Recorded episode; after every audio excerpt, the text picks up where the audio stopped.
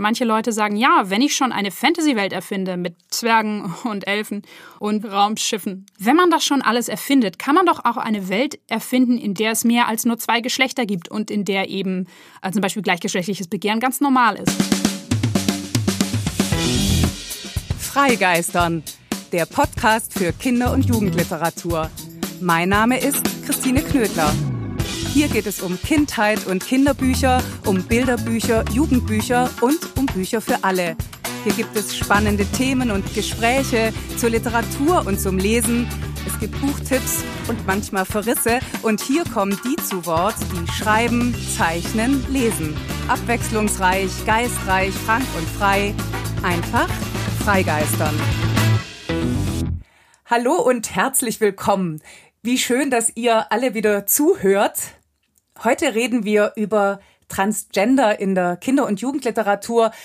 Trans heißt ja darüber hinaus jenseits. Es geht also um ein Überschreiten von Grenzen und in dem Fall von Geschlechtergrenzen, aber nicht nur, weil natürlich ist es spannend, sich zu überlegen, welche Grenzen man denn sonst noch überschreiten kann. Es geht auch um andere Geschlechterrollen, es geht um Klischees, um Zuschreibungen. Und ich freue mich sehr, dass ihr dabei seid, bevor wir jetzt so richtig starten und ich auch meinen Gast Moira Frank aus Hamburg begrüße wollte ich mich mal zuerst noch mal ganz, ganz herzlich bedanken. Wie ihr wisst, ist jetzt seit dem 16. Juli Freigeistern auch wirklich zu hören. Das allein macht mich ja schon total glücklich. Noch glücklicher. Und dafür jetzt mein Dank in die Runde hier so von München. Ich gucke gerade auf das Haus gegenüber in die Welt hinein. Ich habe so wunderbare Rückmeldungen bekommen oder wir haben so wunderbare Rückmeldungen bekommen. Ganz viel Begeisterung, ganz viel Interesse und dafür vielen, vielen herzlichen Dank. Das beflügelt nämlich ganz enorm. Jetzt stelle ich erstmal Moira Frank vor. Sie ist Autorin und das war sie so steht's auf ihrer Homepage, schon fast immer. Sie schreibt nämlich, seit sie schreiben kann.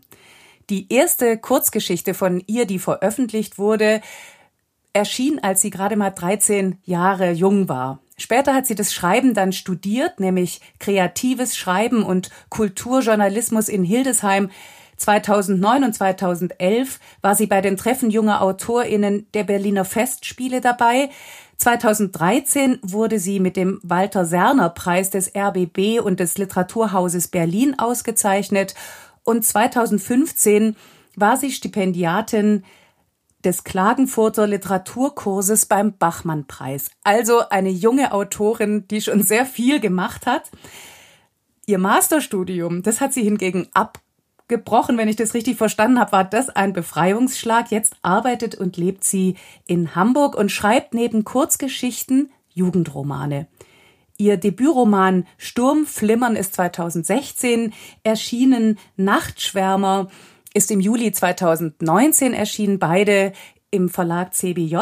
Und bei beiden Romanen kommen LGBT-Figuren vor. Und zwar, und das finde ich was ganz Besonderes, mit einer ganz großen Selbstverständlichkeit. Wie das geht, warum Moira das so wichtig ist, darüber werden wir reden. Ich habe jetzt noch ein Zitat gefunden, das ich gerne vorlesen möchte. In einem Interview mit der Taz vom April 2019 sagte Moira Frank, Identität ist ja kein Trend.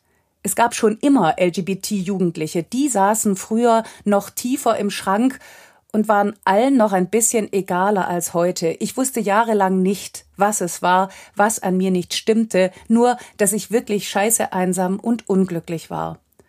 Und später sagt sie, es ist höchste Zeit, dass sich unterrepräsentierte und marginalisierte Jugendliche in den Büchern wiederfinden können, die sie lesen. Über einige dieser Bücher werden wir sprechen. Moira sitzt in Hamburg im Studio German Wahnsinn und ich grüße dich ganz, ganz herzlich. Schön, dass du da bist. Hallo Christine, ich freue mich sehr hier zu sein. Wie du weißt, kriegst du jetzt als erstes auch einen Fragebogen präsentiert. Bisher habe ich immer gesagt, den kennt ihr nicht, die Gäste. Das, da bin ich mir jetzt nicht so sicher, weil Du, ich habe das alles wieder vergessen. Ich habe mir nichts gut. gemerkt, außer die Frage nach dem Gedicht und auf die habe ich mich nicht vorbereitet.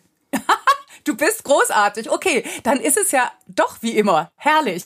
Ich fange mit der ersten Frage an. Warst du als Kind ein Vielleser oder eher das Gegenteil? Eine Vielleserin oder eher das Gegenteil? Ich war ein totaler Vielleser. Ich war immer in der Bücherei. Also ich habe auch viele Bücher selber besessen. Und ich weiß, dass meine Mutter, ich glaube, auf irgendeinem Flohmarkt mal die komplette Redwall-Saga gekauft hat. Ich weiß nicht, ob dir das was sagt. Das ist eine das Kinder- und Jugendbuchreihe, die ähm, ursprünglich geschrieben wurde für ähm, blinde Kinder und Jugendliche in Bray. Und es war eins der allerersten, die allererste Buchreihe, die tatsächlich komplett gar nicht für sehende Menschen geschrieben wurde. Und es wurde allerdings dann, ähm, ich hoffe, das stimmt, ich habe das so im Kopf. Ähm, genau, und sie hat mir diese Redwall-Saga komplett gekauft und immer, wenn ich eine gute Note geschrieben habe, habe ich quasi wieder eins dieser Bücher bekommen. Und das ist ähm, so eine Fantasy-Reihe, die ähm, komplett mit Tieren besetzt ist, mit Waldtieren. Und die Hauptfigur ist so eine kleine Feldmaus, die in so, einer, so einem Kloster lebt und dann auserwählt wird und dann ein Schwert besitzt und quasi auf die Reise geht. Ähm, ist es noch lieferbar, das Buch? Oder das müsste Reihe? noch lieferbar sein. Äh, ich weiß, es ist auch als Zeichentrickserie tatsächlich verfilmt worden. Das habe ich früher auch immer mit meinem Bruder zusammen gesehen. Und das war so eine der ersten Reihen, die ich wirklich geliebt habe. Und ähm, ja, alles andere habe ich mir dann aus der Bücherei ausgeliehen und ich war wirklich so ein Kind, ähm, das immer mit so 20 Büchern von einem Büchereibesuch nach Hause gekommen ist und die auch alle gelesen hat. Ähm, Lesen war für mich immer, ähm, es, es war nie was Negatives. Selbst in der Schule gab es Schullektüre, die ich sehr genossen habe. Und ich würde aber trotzdem noch äh, auf jeden Fall lobend erwähnen, dass die wichtigen Bücher meiner Kindheit auch die Bücher von Cornelia Funke waren. Ich glaube, das war tatsächlich die erste Autorin, die mich selbst dazu gebracht hat, zu sagen, ich möchte schreiben. Cornelia Funke ist ja auch Hamburgerin und ich weiß, dass ich ähm, quasi, als sie mit den ersten Büchern, mit der Tintenherz-Trilogie ähm, äh, berühmter geworden ist und mit ähm, der Stadt der Diebe, äh, ist es, nee, ist es der Herr der Diebe. Ich kriege gerade meine, meine Diebe durcheinander. Es gibt ja einige. Ähm, genau, und ich war auf sehr vielen Lesungen, ähm, die sie gemacht hat, entweder alleine oder mit Rainer Strecker, der ja auch die Hörbücher sehr viele von ihr liest. Und die habe ich geliebt. Und meine Oma hat uns immer wieder Drachenreiter vorlesen müssen. Und äh, dadurch, dass ich aber auch die Autorin dann irgendwie von Namen sehen konnte bei einer Lesung, war das plötzlich so ein echter Mensch. Und das war so ein Ding von, das kannst du auch sein. Das ist nicht einfach jemand hinten auf dem Buch. Vielleicht schaffst du das auch irgendwann. Was ist denn dein aktuelles Lieblingsbuch? Hm. Also ich muss gestehen, ich bin ein sehr großer Fan auch von leichterer Literatur und ich lese sehr gerne die Jack Reacher-Reihe von Lee Child. Das ist ähm, Action, Suspense, Thriller. Und es geht um einen Mann, der, ähm, der mal in der US Army war und der jetzt quasi als Einzelgänger allein durch die USA trampt die meiste Zeit und ab und an bleibt er mal irgendwo hängen und löst ein Verbrechen. Und die sind wirklich gut übersetzt. Ich lese sie allerdings meistens im Original, auch um mein Englisch so halbwegs aufpoliert zu halten. Und die sind rasant, die sind gut geschrieben, ähm, die sind lustig und die Bösen kriegen am Ende immer aufs Maul. Und es macht es wahnsinnig kathartisch, die zu lesen. Ich habe sehr viel Spaß immer mit denen. Kathartisches Lesen und nicht zu vergessen, dass es auch noch unterhält. Ich finde es total interessant. Du weißt ja, dass ich diesen Fragebogen jetzt bisher immer gestellt oder ja diese Fragen gestellt habe. Und immer kam oder ziemlich oft kam mit so einem fast schon entschuldigenden Unterton. Ich muss zugeben, dass ich Unterhaltung mag. Und ich denke immer, was heißt hier zugeben? Ist doch großartig. Lesen macht Spaß. Ja, ja da hast du total recht. Ich finde es auch schade. Ich meine, ich schreibe selber Unterhaltung. Ich sollte mich nicht dafür entschuldigen müssen. Welches Buch wolltest du immer schon lesen, aber hast es bis heute nicht geschafft? Oh, ich habe auf meinem ähm, ich habe so ein, äh, so ein kleines Billigregal neben meinem Schreibtisch stehen und da oben drauf stehen die Bücher, die ich noch lesen muss. Und da stehen leider Gottes sehr viele Bücher. Und das Buch, was da am längsten steht und wo ich die ganze Zeit drauf gucke und immer wieder gesagt kriege von der Freundin, die mir das geliehen hat, lies es, ist Ein wenig Leben. Und es ist ein sehr dickes Taschenbuch, was da steht. Und irgendwann wird der Moment kommen, wo ich endlich die Zeit finde, dieses Buch in einem Rutsch durchzulesen. Aber leider ist er noch nicht da, dieser Moment. Wie lautet, hier ist die Frage, hurra, wie lautet die erste Zeile deines Lieblingsgedichtes? Ja, äh, habe ich nicht vorbereitet. Ähm, ich weiß, dass ich im Geschichtsbuch, nee, ich glaube, es war tatsächlich auch im Deutschbuch damals, in der Schule beim Durchblättern, während ich der Lehrerin nicht zugehört habe, habe ich, glaube ich, so in der zehnten Klasse, habe ich die Todesfuge von Paul Celan gelesen und habe dieses Gedicht mit dem Unterricht gelesen und habe dann angefangen zu weinen, weil es so ergreifend war. Mhm.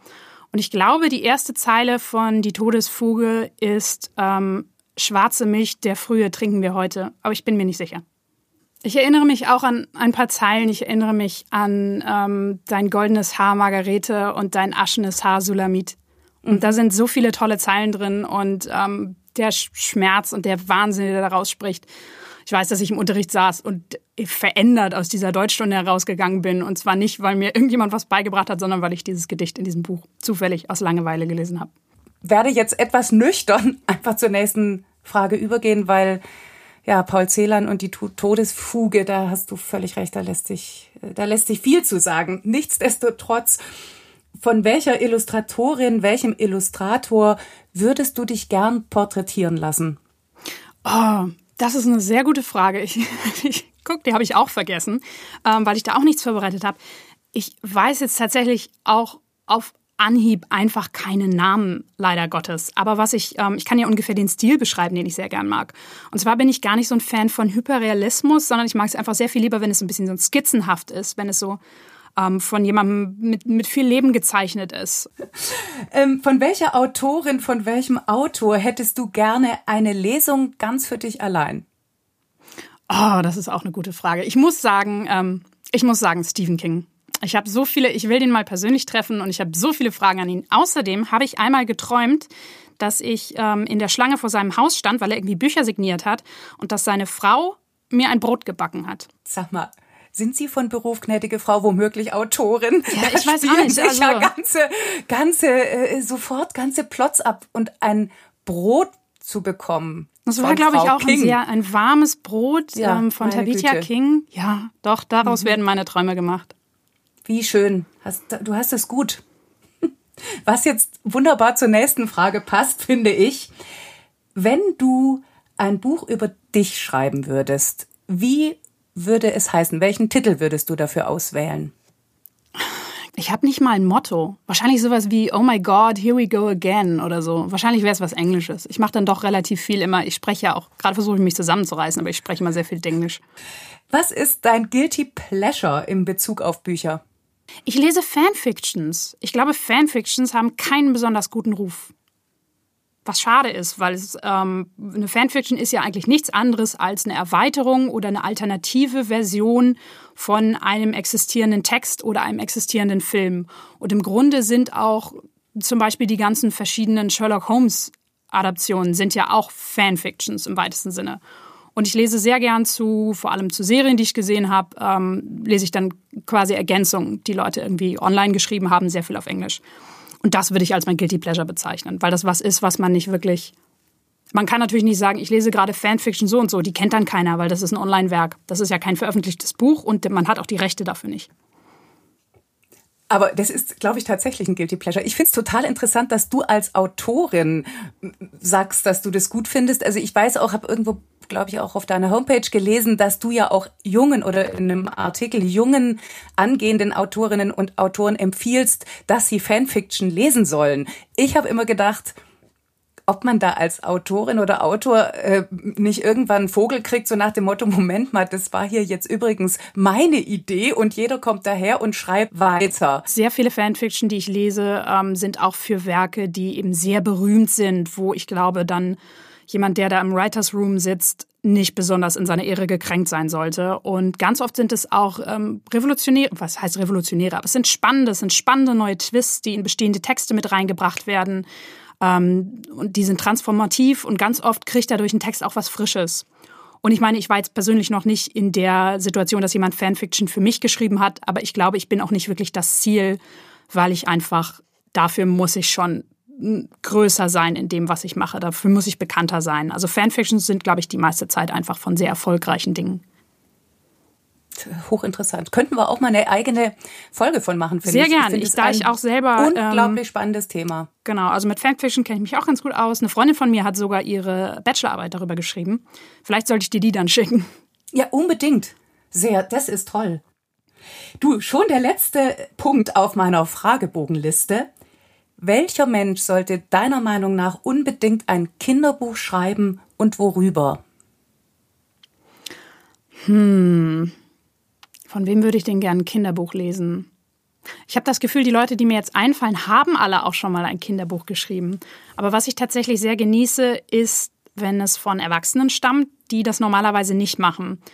Zum Beispiel würde ich ein Kinderbuch von Stephen King lesen. Und ich glaube, der hat durchaus auch für jüngere Leser geschrieben und der hat ja zu einer Zeit Bücher geschrieben, wo das Jugendbuch gar nicht so ein Phänomen war.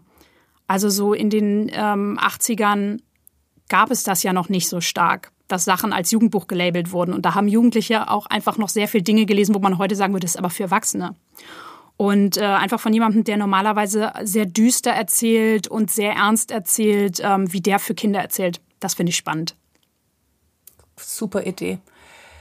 Mach doch einfach deinen Traum wahr besuche Stephen King, lass dir von seiner das Frau ein Brot ja. backen und frage, ob er nicht mal ein Kinderbuch schreiben würde. Das wäre noch. Das setze ich gleich auf meine Liste mit. und legst es zu den Dingen, die du dringend erledigen musst, aber leider, leider noch nicht geschafft Genau, hast. warum auch immer Aufs ich das noch nicht geschafft habe. Genau. Nach ganz vorn. Wunderbar. Du hast jetzt schon was ganz Interessantes, sowieso sehr viel Interessantes, aber in Bezug jetzt auf unser Thema heute gesagt. Du hast nämlich so gesagt, es gab eine Zeit in den 80er Jahren, äh, weiß ich, weil da war ich selber jugendlich, wo das Phänomen Jugendbuch noch nicht so etabliert war oder die Sparte Jugendbuch noch nicht so etabliert war. Natürlich gab es Michael Ende und so weiter, das haben wir auch alles gelesen, aber eine Bandbreite, wie sie heute in der Jugendliteratur zu sehen ist, die gab es eben nicht. Und jetzt innerhalb dieser entstandenen Bandbreite tun sich gerade in der letzten Zeit taucht ein Thema immer wieder und auch wie würde ich zumindest sagen, es taucht mehr auf, nämlich Romane, die sich allgemein mit Geschlechterrollen beschäftigen, aber eben im Speziellen auch mit äh, Transgender zum Beispiel. Bevor wir jetzt da über Bücher reden und du auch über deine Erfahrungen vielleicht was erzählen kannst, wollte ich das nochmal so etwas allgemeiner fassen, nämlich gesellschaftlich. Wie bewertest du denn den Stand der Debatte heute? Ist, hat sich was verändert? Also so wie es in der Kinder- und Jugendliteratur man erzählt von dem, was da ist oder was einem vielleicht etwas vertrauter ist und deshalb gibt es Menschen, die zum Glück darüber schreiben. Ist es so? Ist die Gesellschaft schon weiter oder wie, wie selbstverständlich ist denn unser Umgang mit den diversen Geschlechterrollen? Also ich glaube, ähm, gerade der Umgang mit diversen Geschlechterrollen, also mit Mädchen, die sich eher in Anführungszeichen, die ihr jetzt gerade nicht seht, aber ich mache sie, ähm, die sich eher jung, junghaft verhalten und eben umgekehrt eher weiblichen Jungen. Ähm, das gibt es durchaus schon länger. Das kenne ich auch aus meiner Kindheit, aus den Büchern ähm, und aus den Serien, die ich gesehen habe. Es gab immer den Tomboy, also das Mädchen, das sehr buschikos war das war ich auch selbst. Also durchaus habe ich da auch starke Frauen in untypischen Rollen. Also auch mal zum Beispiel Alana, die Kriegerin, ähm, gab es eine Fantasy-Serie, an die ich mich erinnere. Ähm, dann gab es bei den fünf Freunden, gab es George, die ähm, ein, als Mädchen dargestellt wurde, aber trotzdem sich nur als Junge hat ansprechen lassen und sich immer darüber gefreut hat, wenn sie ein Junge war. Sowas gab es alles. Es gab allerdings überhaupt nicht in meiner Kindheit irgendeine Berührung, ähm, zumindest nicht literarisch, mit der ähm, LGBT-Community im weitesten Sinne, also mit Lesben, Schwulen, Bisexuellen und Transmenschen. Das ist was, was sehr viel später dazu kam, was quasi in meiner frühen Jugend dann kam mit Die wilden Hühner und die Liebe, wo sich Wilma, eins der wilden Hühner, in ein anderes Mädchen verliebt, als ähm, in einem Nebenstrang quasi. Und das war, gab damals so das, das damals Äquivalent von einem Shitstorm weil das einfach so nicht gemacht wurde. Und das war, also das muss in den äh, frühen Nullerjahren gewesen sein, da war das noch vollkommen unüblich. Und jetzt ähm, sind wir 2020 und es ist jetzt ähm, ja so ungefähr vier Jahre her, dass äh, auch mein erstes Buch erschienen ist. Und allein in diesen vier Jahren hat sich so viel verändert in der Literatur und vor allem in der Jugendliteratur. Und man merkt, dass die, in Anführungszeichen, die Trends aus den USA inzwischen hier angekommen sind und inzwischen, wie das immer ist, wenn es erfolgreich ist in den USA, wenn es hier erfolgreich ist, dann kommen auch endlich deutsche Autoren und Autorinnen zum Zug. Und inzwischen finde ich, wenn ich äh, mir die Neuerscheinungen, die Kataloge angucke von den Verlagen, finde ich sehr viel mehr Bücher, die sich nicht nur mit ähm, zum Beispiel lesbischen oder schwulen Liebesgeschichten ähm, befassen, sondern eben auch zum Beispiel Trans-Themen. Und das ist aber ganz neu. Und da gibt es ein Phänomen, das ich beobachte, dass Trans immer ein Stück hinter allem anderen hinterher ist. Und zwar, weil das einfach noch ähm, Vermutlich, weil das ein bisschen tiefer geht. Du kannst jemandem relativ leicht erklären, ähm, okay, das ist eine Frau und die liebt eine andere Frau. Aber jemandem zu erklären, dass die, was wir als Fundament, äh, fundamentale Wahrheit sehen, nämlich dass du einmal ein Geschlecht hast und das wird bestimmt und das bleibt so, dass sich das ändern kann und dass das vollkommen in Ordnung ist, das ist einfach was schwerer zu verstehen ist für viele Menschen. Und deshalb sind die bewusst, also ist die Trans-Thematik und auch, ähm, dass man überhaupt weiß, was das ist, das ist einige Jahre hinterher, äh, hinter zum Beispiel dem Bewusstsein, was Homosexualität oder Bisexualität ist. Du hast gesagt, alles, was erfolgreich ist, kommt dann auch hier zum Zuge. Wie erklärst du dir denn den Erfolg dieser Bücher? Also ich glaube, das liegt daran, dass sich eben in der Gesetzgebung jetzt auch was verändert und dass plötzlich ähm, Menschen, die eben nicht geschlechtskonform sind, ähm, Menschen, die gleichgeschlechtlich lieben, dass die einfach tatsächlich auch ganz nüchtern betrachtet mehr Rechte bekommen. Also man denkt zum Beispiel an die Eheöffnung äh, in den USA durch den Supreme Court ähm, dass jetzt einfach, dass, dass jetzt die gleichgeschlechtliche Eheschließung da möglich ist. Ähm, was jetzt speziell natürlich ähm, die Situation in den USA ist. Und dadurch, dass das Thema eben auf allen Kanälen ähm, besprochen wird, kriegt es plötzlich auch bei Leuten, die damit keine Berührung haben oder meinen, keine Berührung zu haben, weil man natürlich nicht Menschen unbedingt ansieht, ob sie ähm, ob sie lesbisch sind, ob sie vielleicht trans sind. Das siehst du ja nicht jedem Menschen an. Aber plötzlich erreicht es alle Menschen, ob sie quasi wollen oder nicht, einfach weil es ein Bewusstsein, ein öffentliches dafür gibt. Und das ist eben auch äh, in Deutschland so, das ist auch in ganz vielen anderen Ländern so. Man sieht ja auch immer mal wieder in den Nachrichten, dass jetzt zum Beispiel in Taiwan dass die Ehe geöffnet wurde ähm, und das Adoptionsrecht nachzieht. Äh, und auch in Deutschland geht es ja immer weiter. Und inzwischen merken wir aber auch, wir reden jetzt auch darüber, dass zum Beispiel in Deutschland das TSG, das Transsexuellengesetz, ähm, dass das dringend überholt werden muss, weil das in den 80ern und 90ern noch festhängt und weil das ähm, die Freiheit von Menschen, die transgender sind, noch extrem einschränkt. Und wie immer in einer ähm, in so einer lebensbestimmenden äh, Thematik wird es natürlich auch in der Kunst verarbeitet und es wird auch von Menschen verarbeitet, die jetzt nicht erstmals, aber doch erstmals bequemer die Möglichkeit haben, als sie selbst zu leben, out zu sein und wo plötzlich nicht mehr ähm, bedeutet, wenn man sich geoutet hat als zum Beispiel ähm, als schwul oder als Transgender, dass man plötzlich nicht mehr dafür gefeuert werden kann. Und man hat plötzlich eine Ruhe im Leben, die plötzlich einem auch erlaubt, Kunst zu machen ähm, und diese Kunst auch zu veröffentlichen und damit in den Mainstream zu kommen. Wie wichtig glaubst du denn, ist es, dass das Thema möglichst früh gesetzt wird, sprich, dass es auch ins Kinderbuch kommt oder gar ins Bilderbuch. Ja, ich finde es tatsächlich wichtig, dass das ähm, so früh angesprochen wird, wie auch im Grunde die, ähm, ich will nicht sagen Problematik, aber quasi diese ähm, Selbstfindung anfangen kann. Und das ist eben schon sehr früh. Ähm, manche Kinder stellen schon ganz früh fest, dass sie einfach unglücklich sind, ähm, weil sie nach außen hin quasi für ihre Eltern und für ihre Umwelt als Junge erscheinen, obwohl sie spüren, ähm, das bin ich nicht. Ähm, ich will lieber ein Mädchen sein. Und ähm, es spricht meiner Meinung nach überhaupt nichts dagegen, im äh, halt altersgerechten auf altersgerechte Weise zum Beispiel ein Bilderbuch zu zeigen, dass es völlig okay ist, nicht nur, dass man als Junge, wenn man möchte, eben einen Rock tragen kann oder ein Kleid tragen kann. Die Debatte gibt es ja auch schon sehr viel länger. Da sieht man ja immer mal wieder, da sieht man mal einen Werbespot drüber, da hört man mal äh, von einem Bekannten, ähm, da liest man mal auf Facebook, dass äh, irgendwie es Ärger in der Kita gab, weil ein Junge gerne eine Prinzessin sein wollte.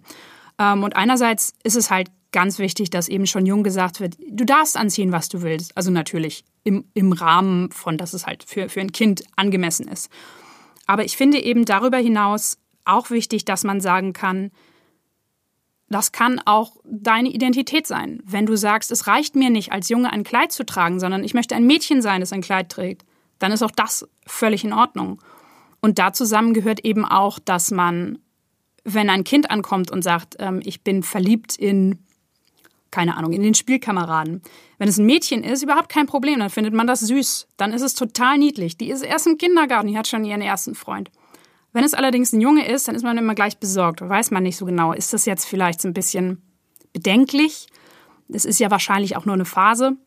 Und dass man das sind einfach die Vorurteile, die es da gibt. Und deshalb bin ich äh, davon überzeugt, dass es Kindern nur helfen kann, wenn man ihnen eben die Optionen darlegt, die es gibt. Das verwirrt Kinder nicht. Es verwirrt Kinder eher, wenn sie schon sehr früh feststellen, irgendwas ist anders mit mir. Und aber immer nur gesagt bekommen, nein, nein, nein. Das ist ganz normal. Aber das Kind merkt ja, dass es nicht normal ist. Es wird von anderen eventuell auch so behandelt, als wäre es nicht normal. Es wird eventuell gemobbt. Und dem Kind dann quasi zu verschweigen, was seine Optionen sein könnten, das halte ich für sehr viel bedenklicher, als zu sagen, nee, nee, nee, wir machen erst äh, zum Beispiel auf der weiterführenden Schule dann irgendwann Aufklärung und da können wir das mal ansprechen. Ich würde jetzt mal sagen, wir fangen vielleicht mal mit dem Kinderbuch an. Das heißt, der Katze ist es ganz egal von Franz Organdl mit Bildern von Theresa Strutzig. Ich hoffe, ich spreche es halbwegs richtig aus. Es ist im Klett Kinderbuch Verlag erschienen für Kinder ab acht Jahren. Hat dich das du hast vorher so gesagt, so für Kinder ähm, der, oder man hört oft den Begriff kindgerecht, was auch immer man jeweils damit verbindet. Aber würdest du sagen, das ist ein gutes Beispiel? Also ich finde von den Büchern, die ich bislang zu dem Thema äh, gelesen habe, also allgemein zu ähm, Transgeschlechtlichkeit, ähm, manchmal geht es ja auch einfach nur um Geschlechterrollen, aber in diesem Buch geht es ganz speziell um ein Transmädchen, ähm, das eben feststellt, ich bin nicht Leo, sondern ich bin Jennifer. Und das war das Buch, das es bislang am besten gemacht hat. Ich muss dazu sagen, dass ich noch nicht viele Bücher gelesen habe. Einfach, es gibt auch noch nicht so wahnsinnig viele und die meisten sind tatsächlich eher noch für jüngere Kinder, tatsächlich Bilderbücher. Ähm, aber das hat mir wahnsinnig gut gefallen. Ich hatte sehr viel Spaß mit diesem Buch. Ich habe viel laut gelacht und ich fand die Erklärung und den langsamen Weg, ähm, obwohl eben nur, glaube ich, zwei oder drei Tage in dem Buch erzählt werden, ähm, von Leo, die eben feststellt, dass sie Jennifer nicht nur sein möchte, sondern wirklich ist. Und ihre Familie, wie sie damit umgeht und dann schließlich am Ende sagt, es ist, wir tolerieren es nicht nur, sondern wir akzeptieren es aktiv. Und das fand ich ganz toll, weil es war ähm, ganz kindgerecht erklärt. Es hat aber gleichzeitig nicht irgendwie versucht, irgendwas unter den Tisch fallen zu lassen. Also es geht eben auch um Geschlechtsteile darin. Es geht, es gibt die Szene, wo ähm, die Kinder mit dem Schulwart sprechen, der erzählt, ähm, dass er ganz viele Frauen geliebt hat und er sagt irgendwie, er hätte äh, große und kleine, dicke und dünne Frauen und auch eine von den Frauen, ähm, die hatte ein, die hatte ein Diplom in Betriebswirtschaft und einen Penis.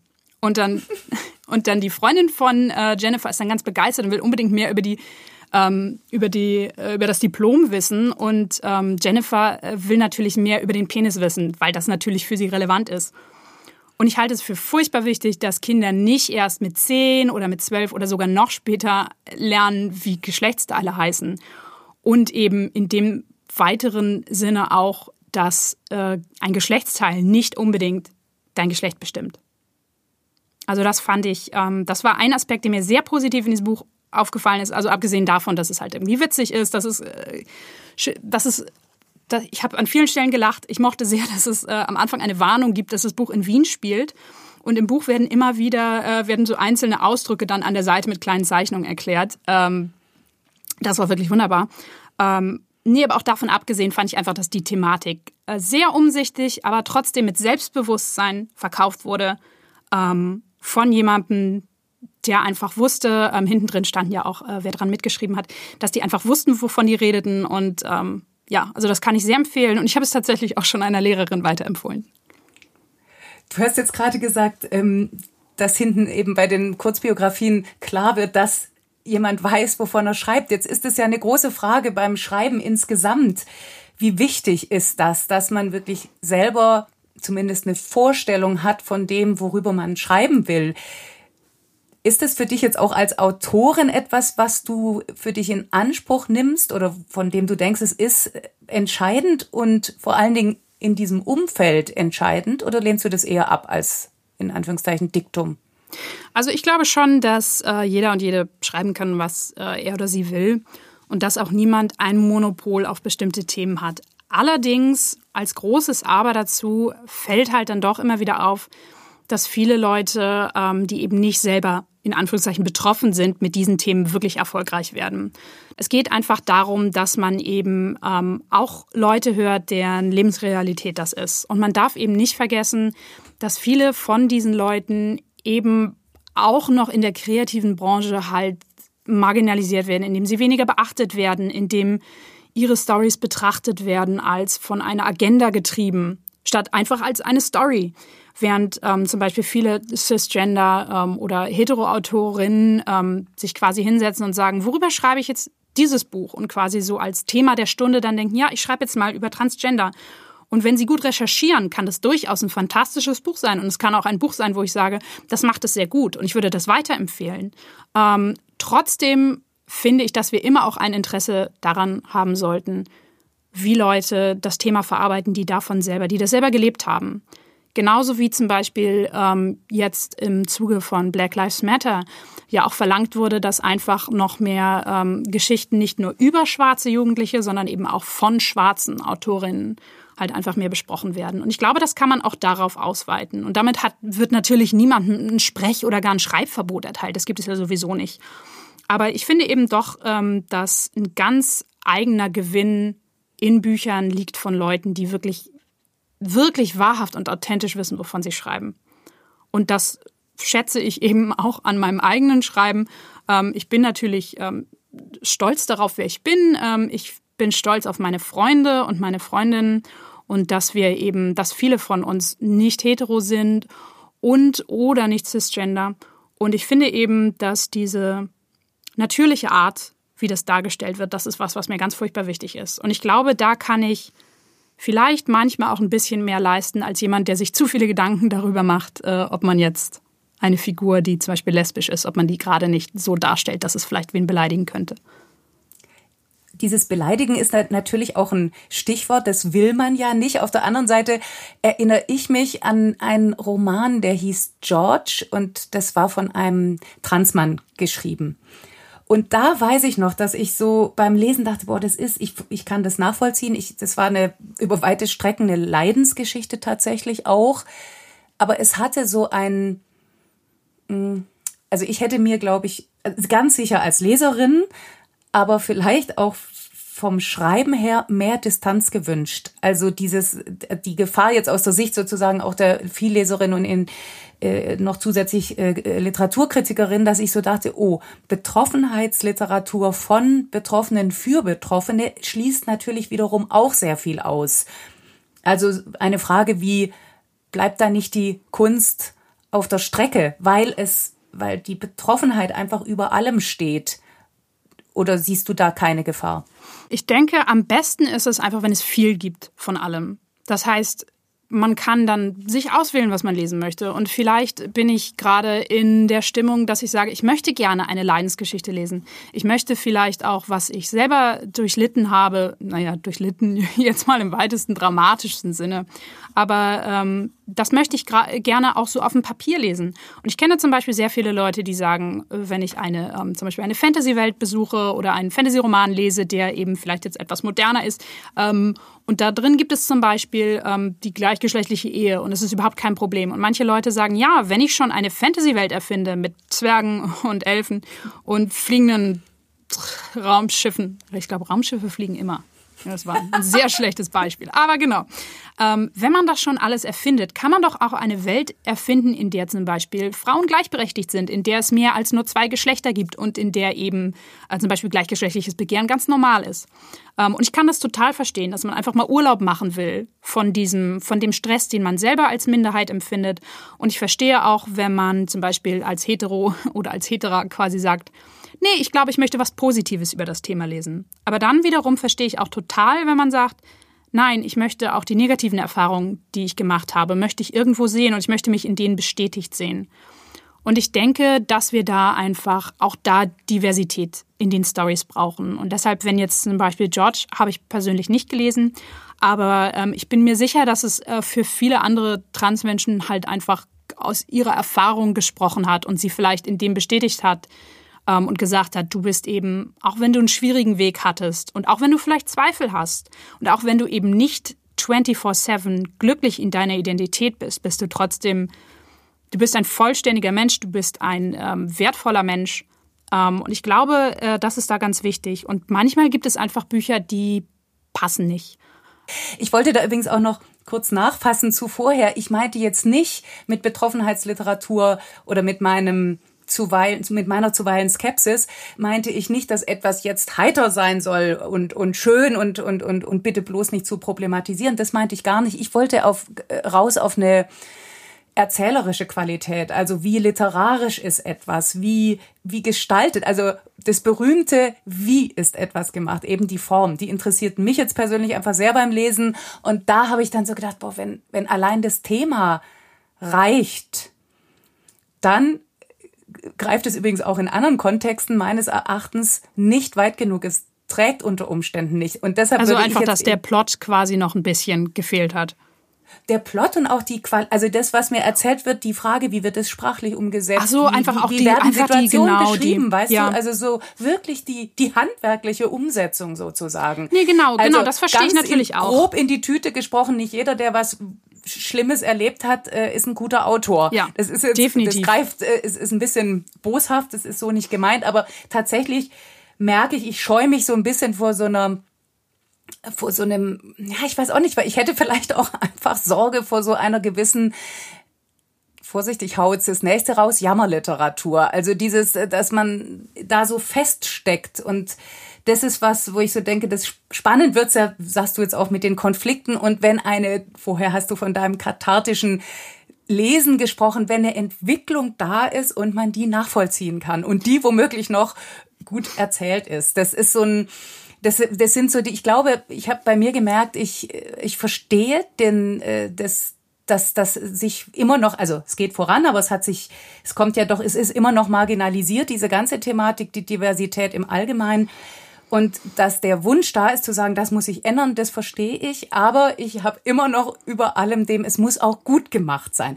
Ja, natürlich. Bevor, bevor wir jetzt auch zu deinem Schreiben kommen, weil das da, da, davon, das hatte ich dir ja schon vorher gesagt, also ich war ja von deinem Nachtschwärmer wirklich wahnsinnig angetan. Übrigens, das will ich doch jetzt schon sagen, auch weil es eben so in angenehm unaufgeregt. Das ist ein, also da, da kommen die ganzen Figuren vor, so wie sie sind, queer in verschiedenen Rollen. Die Jugendliche, das ist ja wiederum auch das Spannende an der Jugendliteratur, die ihre Identitäten einfach noch suchen und finden und ausprobieren. Und die haben genauso ihren Liebeskummer und die wissen genauso nicht weiter und die haben genauso den Schmerz in ihrem Leben. In dem Fall geht es ja auch um den Verlust eines Bruders, den die Hauptfigur noch gar nicht richtig kannte. Also da ist da, da gibt's von der Ausgangssituation ganz, ganz viel Geschichten drumherum, die du erzählst. Das fand ich und finde ich ähm, unglaublich beeindruckend, mal abgesehen davon, dass du, äh, dass du eine Gabe hast, Atmosphären zu beschreiben, die, die ist einfach außerordentlich. Also man sieht es alles vor vielen, sich. Vielen, vielen Dank. Ich will dich aber jetzt, wechsle ich doch und wir reden nachher nochmal über die anderen Bücher. Ähm, war das denn zu der Zeit, also es ist jetzt, du sagst, es hat sich viel getan in den vier Jahren zwischen 2016 und 2019. Ähm, musstest du da noch also gab es da einen Gegenwind an irgendeiner Stelle, sei es im Verlag, sei es bei den LeserInnen? Also tatsächlich hatte ich sehr viel Glück, vor allem bei meinem Verlag. Mein Verlag hat mir äh, auch schon im ersten Buch, wo es auch äh, mehrere äh, LGB, tatsächlich gibt es keine Transfigur im ersten und auch im zweiten Teil noch nicht. Ähm, das mache ich jetzt quasi erst im nächsten Buch. Ähm, mhm. Vom Verlag überhaupt kein Problem, äh, keine Einwände. Ich glaube an einer Stelle, das war aber meiner Meinung nach sogar meine Agentur, die ähm, gesagt hat, ja, an der einen Stelle sagt er, dass er bi ist und ähm, wir würden da gerne bisexuell hinschreiben, weil sonst hält man das eventuell für bilingual. Wo ich dachte, hä? Aber ich fand es lustig und habe es sehr gerne geändert, damit man es nicht missverstehen kann. Aber ähm, Genau, also von Verlagsseite kein Problem. Und ich habe ähm, 2016, als ich äh, dann Sturmflimmern abgegeben hatte und als es dann im Druck war, habe ich ähm, quasi dem Verlag gesagt, dass ich ja noch was für sie schreiben wollte und habe ein Buch gepitcht, wo ich dann meinte, und am Ende möchte ich gerne, dass Helena sich in ein Mädchen verliebt. Und mein Verlag war so, ja, ja, mach mal. Und dann habe ich das so gemacht. Und es war wieder überhaupt kein Problem. Und auch in der Rezeption war sehr oft sehr positiv hervorgehoben, dass die Leute irgendwie nicht damit gerechnet haben, aber dass sie sich gefreut haben, dass es eben diese Liebesgeschichte zwischen Helena und Clara gibt und wie, wie natürlich die auch rübergekommen wäre. Was mir eben ganz furchtbar wichtig ist, weil gerade bei gleichgeschlechtlichen Beziehungen hört man dann doch sehr oft, ja, das ist aber weit hergeholt. Vor allem, weil Helena am Anfang noch gar nicht weiß, dass sie ähm, bi ist und auch auf Mädchen steht. Ähm, Ich hatte allerdings ähm, ein paar kleine Probleme in der Rezeption, ähm, die ich halt mitgekriegt habe, wo auch Leute mir das gesagt haben oder mir, mich eben markiert haben in ihren Beiträgen. Ähm, gab es einen, der mir in ungute Erinnerung geblieben ist, von ähm, jemandem, die halt irgendwie selber äh, Bücher bespricht und ähm, vor allem auch queere Bücher und LGBT-Bücher. Äh, queer und LGBT sind ja relativ gleichbedeutend. Also manchmal sagt man dann, das ist so ein bisschen persönliche Vorliebe. Genau, und die kannst meinte. du ganz kurz, Entschuldigung, ja? ich merk's mir, aber kannst du ganz kurz, ähm, weil wir hatten ja auch über die Begriffe gesprochen, also queer und LGBT, dass du LGBT, das hatten wir schon. Queer ist quasi das Wort. Genau, also queer, das ist ein bisschen komplizierter. Queer war in den, äh, stammt aus dem Englischsprachigen und war und ist auch vielerorts noch ein Schimpfwort. Es bedeutet mhm. sowas wie merkwürdig anders. Ja, genau, ja. Wenn du genau, wenn du alte Bücher liest, merkst du auch immer noch, dass he got a queer feeling, was natürlich dann nichts damit zu tun hat, dass er einen Mann sieht, den er sexy findet, sondern er fühlt sich plötzlich irgendwie unwohl. Mhm. In den alten Stephen King Büchern und so ist das auch noch so. Und queer ist aber in den 80ern und 90ern ähm, mit dem AIDS-Aktivismus ist es äh, als als reclaimed slur, wie sagt man das auf Deutsch? Es wurde quasi zurück für sich gewonnen, der Begriff. Und die Leute haben es mhm. stolz über sich gesagt. Okay. Genauso wie man mhm. im Deutschen vielleicht, wie ich vielleicht über mich sage und das klingt negativ, aber ich sage es natürlich stolz über mich. Zum Beispiel sage, dass ich eine Kampflesbe bin. Das ist auch was, was man mir natürlich so im Deutschen nicht sagen würde, aber für mich kann ich das gebrauchen. Und so hat Queer in den USA angefangen und inzwischen ähm, ist es, weil es so viel benutzt wurde, hat es sehr viel von diesem Schimpfwortcharakter verloren. Und es wird okay. jetzt eben auch von anderen Leuten be benutzt. Und manchmal wird queer auch noch für mehr als nur lesbisch, schwul, bi und ähm, trans benutzt, sondern wird auch zum Beispiel benutzt für, ähm, für Poly-Beziehungen, also wo mehrere Menschen zusammen sind. Manchmal wird mit queer auch beschrieben, dass jemand irgendwie ähm, kinky ist. Gott, wie sagt man denn das im Deutschen? Also einfach einen Fetisch hat. Und da gibt es sehr viel Debatte drum, ob queer zu breit ist, also zu viele Leute, die eigentlich im eigentlichen Sinne von queer, nämlich damals als Schimpfwort für Leute, vor allem für ähm, gleichgeschlechtlich liebende Männer und eben für ähm, Transpersonen, die einfach auch sichtlich queer waren, also sichtlich das Ziel von Angriffen, ob verbal oder nicht. Ähm, uns wird eben debattiert, ob queer da inzwischen viel zu breit ist und ob es nicht vielleicht besser ist, wenn man konkret sagt, was man meint. Ähm, und ich benutze, aus genau dem Grund benutze ich lieber LGBT ähm, ich spreche durch, wenn ich mal über andere Probleme spreche, kann ich die durchaus auch genauer benennen. Aber im Endeffekt stört es mich auch nicht groß, wenn man mal irgendwie zu mir queer sagt oder mit mir über queeres Schreiben redet oder so. Das finde ich nicht so schlimm.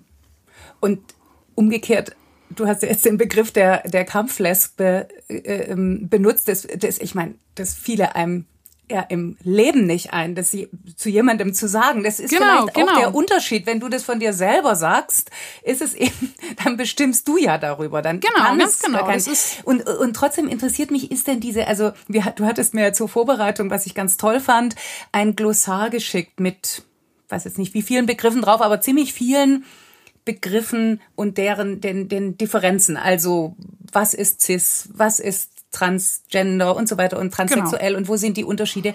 Das fand ich ganz toll. Ähm, wie, aber wie wichtig sind denn diese ganz genauen Ausdifferenzierungen in solchen Begriffen? Machen die die Sache nicht komplizierter, als sie ist?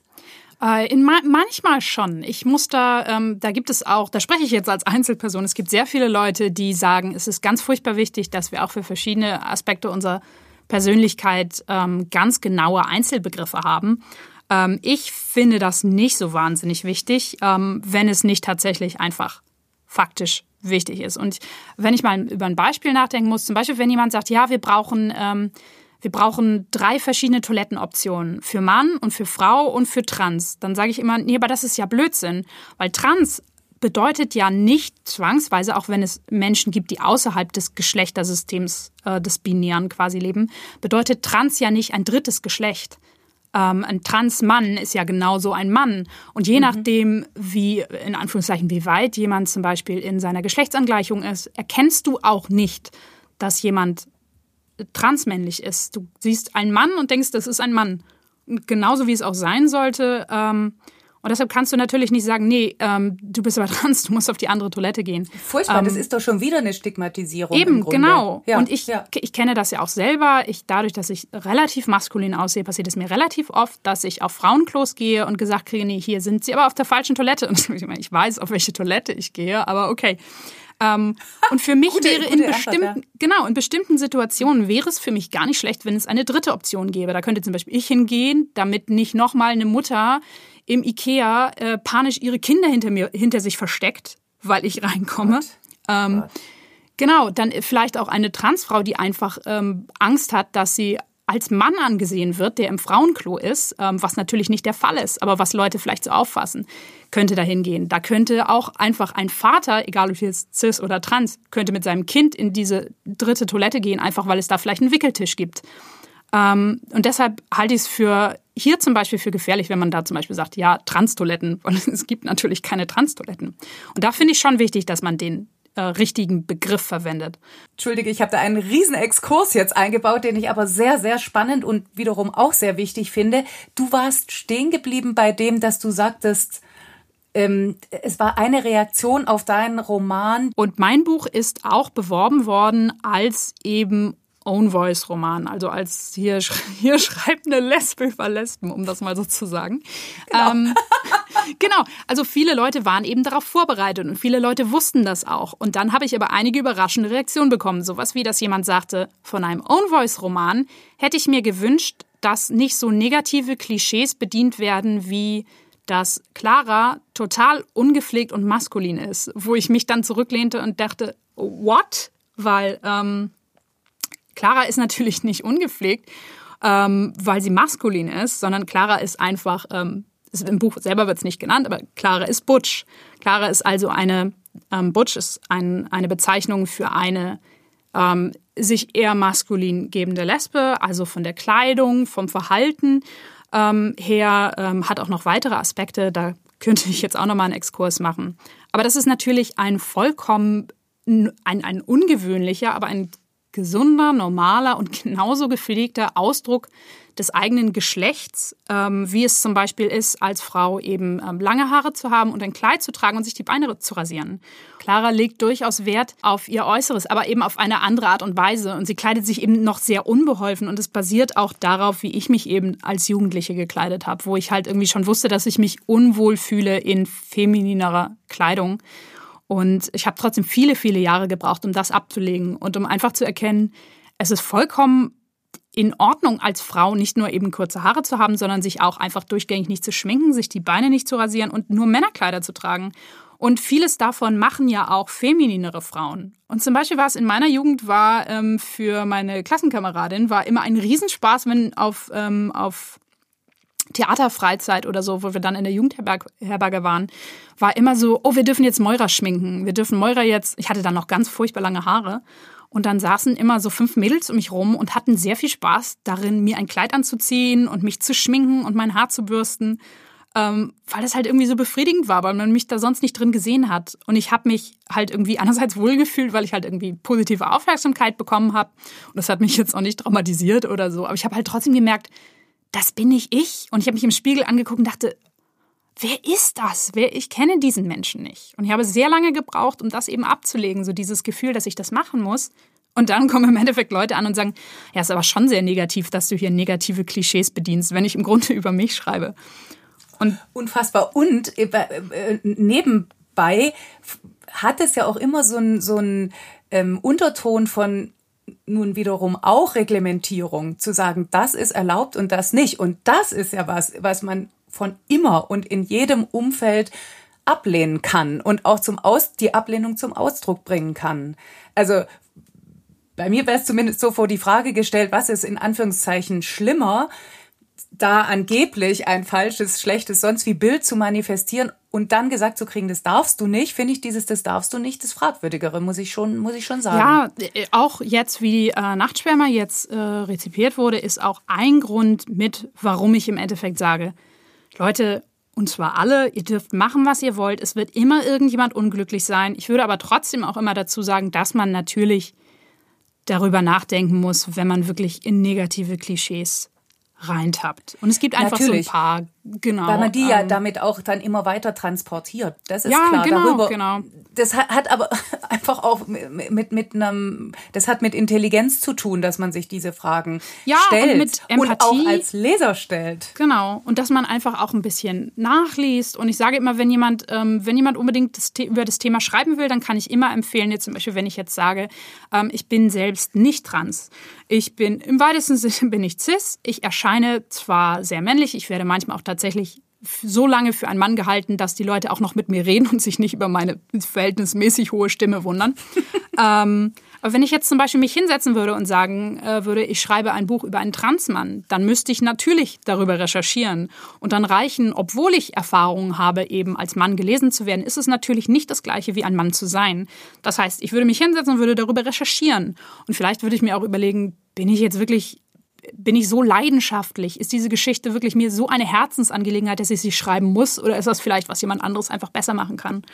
Und ähm, das halte ich gar nicht für negativ, wenn man das ein bisschen hinterfragt. Aber ich merke eben auch, dass oft die eigene Community, naja, nicht spinnt, aber ich habe auch so einen Satz wie, ja, ich ähm, finde es sehr schlimm, dass in einem Own Voices Roman schwul als Schimpfwort benutzt wird, wo ich dann denke, Leute, ihr habt doch wie jetzt? Wollt ihr mir jetzt sagen, dass ich angeblich nicht wüsste, dass schwul manchmal abwertend benutzt wird? Und dann können die Leute plötzlich nicht mehr Charakterstimme lesen oder können Ironie nicht verstehen und dann mhm. hört es aber auf. Und dann sage ich, deshalb sage ich jetzt aus, reicht jetzt erstmal mit den Jugendbüchern. Es ist alles so undankbar. Ich mache jetzt erstmal eine Pause davon. Ich schreibe jetzt erstmal was für ein bisschen älteres Publikum. Und dann können wir, und dann können wir nochmal gucken. Ja, das, das wollte ich sowieso machen. Das wollte ich sowieso machen. Aber ich merke dann doch, dass das Jugendbuch, das nervt mich. Ich kriege sehr viel einfach Leute, die dann das, es gab auch eine ganz große Debatte um, was heißt eine ganz große Debatte? So groß wie dieses Buch sie verdient hat, über die Schimpfworte darin. Ja. Und über die Sprache. Ich gelesen. Hast du das gelesen? Unfassbar. Ja. Und über so viele, also, also so junge Mütter, die dann so Sachen schreiben wie, ähm, dieses Buch sollte verboten werden, weil, und mein Kind, wenn das solche Worte liest, das würde sie nie gebrauchen mein Kind würde sowas nie sagen, wo ich dann denke, ich garantiere dir, wenn, da, wenn du nicht da bist, sagt dein Kind solche Worte. Aber naja, das ist halt. Ich, also da sprichst du aber jetzt wirklich zwei Riesenthemen an. Dieses A sich immer, immer wird, wird sich eingemischt und dabei wird übersehen, dass du die Geschichte erzählst, wie du so schön vorher gesagt hast, die dir am Herzen liegt. Und äh, das ist für mich übrigens, wenn man das einer Geschichte anmerkt, dann hat die meistens schon gewonnen, dass da ein, also ich habe, das ist kein sozusagen kein ähm, Kriterium, was man so richtig fassen kann. Aber ich kann nur sagen, für mich ist es ein außerordentliches Qualitätskriterium. Ich sage immer, das ist eine Geschichte, die erzählt werden musste. Und das meine ich natürlich ganz positiv. Und das teilt sich beim Lesen unbedingt mit. Es ist ein, Kriter ein, ein Quali spricht für Qualität oder Authentizität oder was genau, auch immer. das böse A-Wort. Ja, aber es ist was, wo man sagt, ah, ich merke als Leser, das meint jemand ernst. Das ist, ja. dann lohnt sich für mich auch, das zu lesen.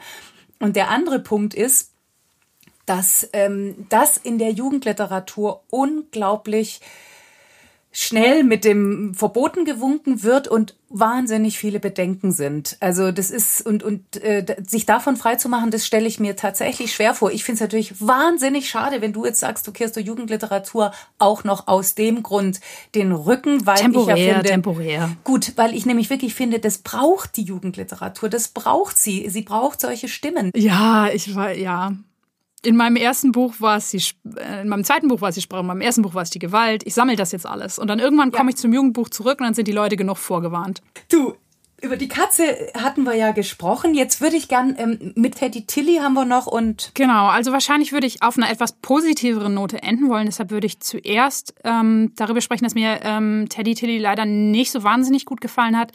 Ähm, ich glaube, viel lag daran, dass es einfach nicht so mein Zeichenstil ist. Ähm, ich habe ja schon gesagt, dass ich eher so ein, so ein Skizzen, so eher so ein comichaft Freund bin, was wahrscheinlich daher kommt, dass ich mit lustigen Taschenbüchern aufgewachsen bin. Und äh, ja, die Zeichnungen haben mich nicht so wahnsinnig angesprochen. Ich fand, dass die Geschichte ganz süß war und auch ähm, für das Alter durchaus angemessen, dass eben Teddy Tilly dann sagt, dass äh, Teddy Tilly eben nicht ähm, Thomas ist, sondern jetzt Tilly und, ähm, und dass die beiden Kinder, die irgendwie mit diesem Teddy spielen, das dann auch akzeptieren und dass dann am Ende alles quasi wieder ähm, auf der gleichen Note endet, wie es angefangen hat und irgendwie alles ist normal. Aber was, ähm, ja, ich fand es ein bisschen zu zu weich, ähm, einfach ein bisschen zu kuschelig. Ich weiß jetzt tatsächlich nicht, ab welchem Alter es ist. Da ist vielleicht auch noch ähm, für, für viele Kinder einfach ein bisschen schöner, wenn es halt ein bisschen ruhiger ist.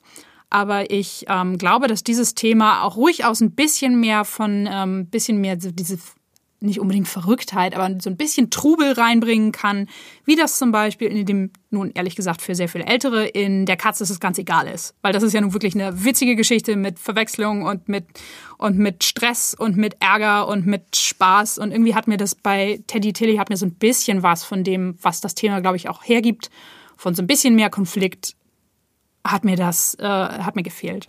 Ja, also das, mir ging es sogar so, dass ich dachte, warum erzähle ich diese Geschichte, wenn ich das, was die Geschichte erzählenswert macht, macht schlichtweg weglasse. Also diese, diese, dieser Entschluss von diesem Teddy zu sagen, ähm, oh, ich sozusagen, ich fühle mich nicht wohl in meiner Haut, ich bin gar kein Junge, ich bin ein Mädchen, geht ja im, geht ja so schnell, dann wandert die, ja. die, die Schleife vom Kragen auf den Kopf und das Kind vor allen Dingen sagt, nicht, das fragt noch nicht mal, ach echt oder irgendwas, sondern das sagt quasi kein Problem. Ja. Ich hab dich lieb, so wie du bist. Natürlich wünschen wir uns das alle, aber so ist es wahrscheinlich nicht. Ich, also ich habe so gedacht, wenn es mich betreffen würde, würde ich mir mich gerade extremst auf den Arm genommen fühlen und fand es von daher so ein bisschen geradezu unnötig. Also eher so ein, ja, vielleicht war es ein erster Versuchsballon. Ja, ich, ich verstehe, genau. Also wenn man einfach gesagt hätte, das Buch ist vielleicht doppelt so lang und dann hätte man vielleicht ein bisschen so die Nachfragen, die hätten sich ja durchaus auch über den Spielplatzbesuch ziehen können. Eben. Ähm, mhm. Dass irgendwie das Mädchen noch nachfragt. Ich fand auch ein bisschen schade, dass es der Teddy ist, der quasi das Geschlecht im Anführungszeichen ändert ähm, weil ich es einfach, glaube ich, immer wieder mutiger finde, wenn man das die tatsächlich die menschlichen Kinder machen lässt mhm. und eben ähm, nicht dieses das sind immer die anderen. Das ist so ein bisschen so ein Phänomen, was ich persönlich so äh, auch beim Aufwachsen beobachtet habe, dass ich immer überzeugt war, ähm, ich kann gar nicht auf äh, Mädchen oder auf äh, Frauen jetzt natürlich eben stehen, weil das sind die anderen. Das betrifft mich nicht. Ähm, und ich finde dann, dass man sozusagen das, obwohl es natürlich der geliebte Teddy ist und der hat natürlich irgendwie schon eine Persönlichkeit, aber dass plötzlich ein Objekt statt mhm. eines Menschen, ähm, dass das plötzlich ähm, eben jetzt illustrieren soll, dass man irgendwie ähm, trans sein kann. Das finde ich ein bisschen schade. Eben weil es noch dieses Verstärken, na klar, ein Teddy kann sein Geschlecht ändern, aber ich ja nicht. Und das steht natürlich dahinter, weswegen die Tiere im Bilderbuch eine unendliche, also sowieso, also in Anführungszeichen echte Tiere, aber natürlich auch Kuscheltiere, du kannst es ein bisschen weiter wegrücken. Also so nach dem Motto, es ist ja nur der Bär, ich kann sowas jetzt schon auch denken, es betrifft mich ja nicht unmittelbar. Ja, genau. Ich glaube, das ist tatsächlich in dem Fall jetzt Absicht, aber ähm, ich verstehe vollkommen, dass du sagst, es ist wie viel kühner, wenn es dann wirklich an den an einem Menschen, an einem Kind erzählt wird. Und das führt uns jetzt direkt zu dem dritten Buch, nämlich Julian ist eine Meerjungfrau.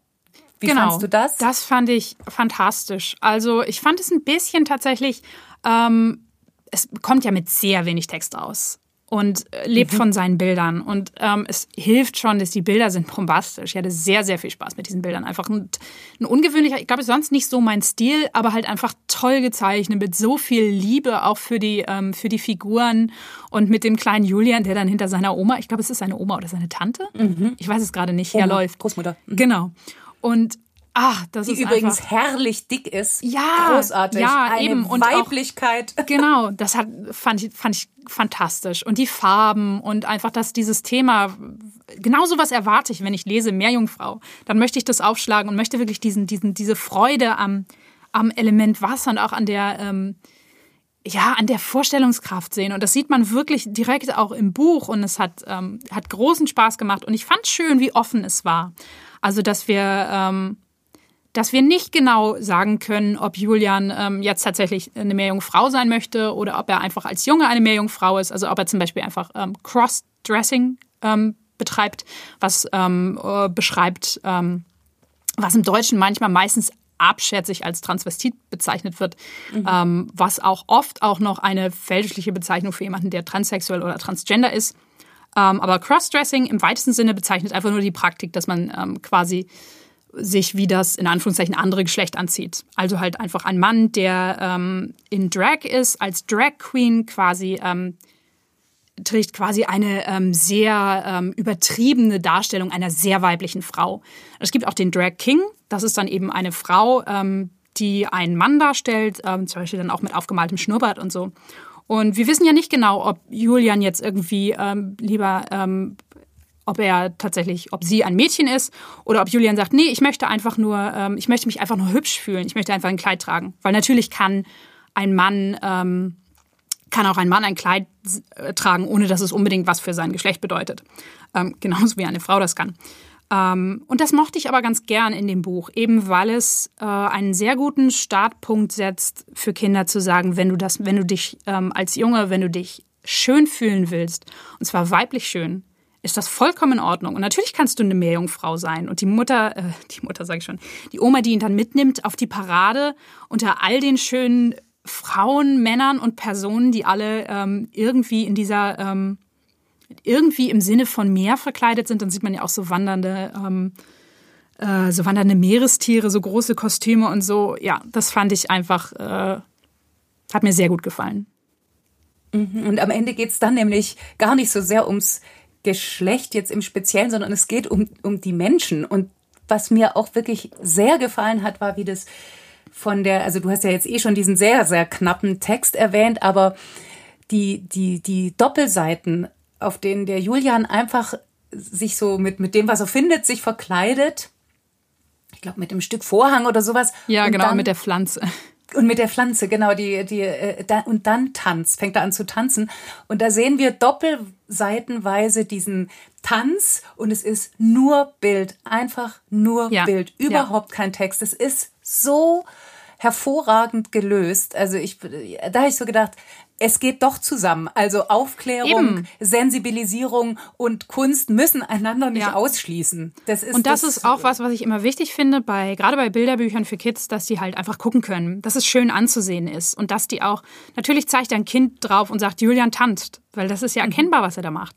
Ähm, da braucht es gar nicht eine Erklärung mit dazu. Und am Ende in der Parade, Kinder machen ja nichts lieber, als auf einem überall zeigen, was sie sehen. Und es gibt viel zu sehen, das finde ich auch ganz furchtbar wichtig für ein Kinderbuch. Ähm, ja, das, das stimmt. Also ist es auch nur auf der Ebene, wie, wie, wie kann man eigentlich ein Kinderbuch sich oder ein Bilderbuch angucken? Ja. Da ist es auch noch geglückt. Bin sehr gespannt, da ganz was dann viele Türen öffnet. Ja, ich bin dann sehr gespannt, was dann unsere Kinder davon halten, wenn wir die denn mal haben. Das ist ja noch ein bisschen äh, ein äh, etwas längerer Weg für uns.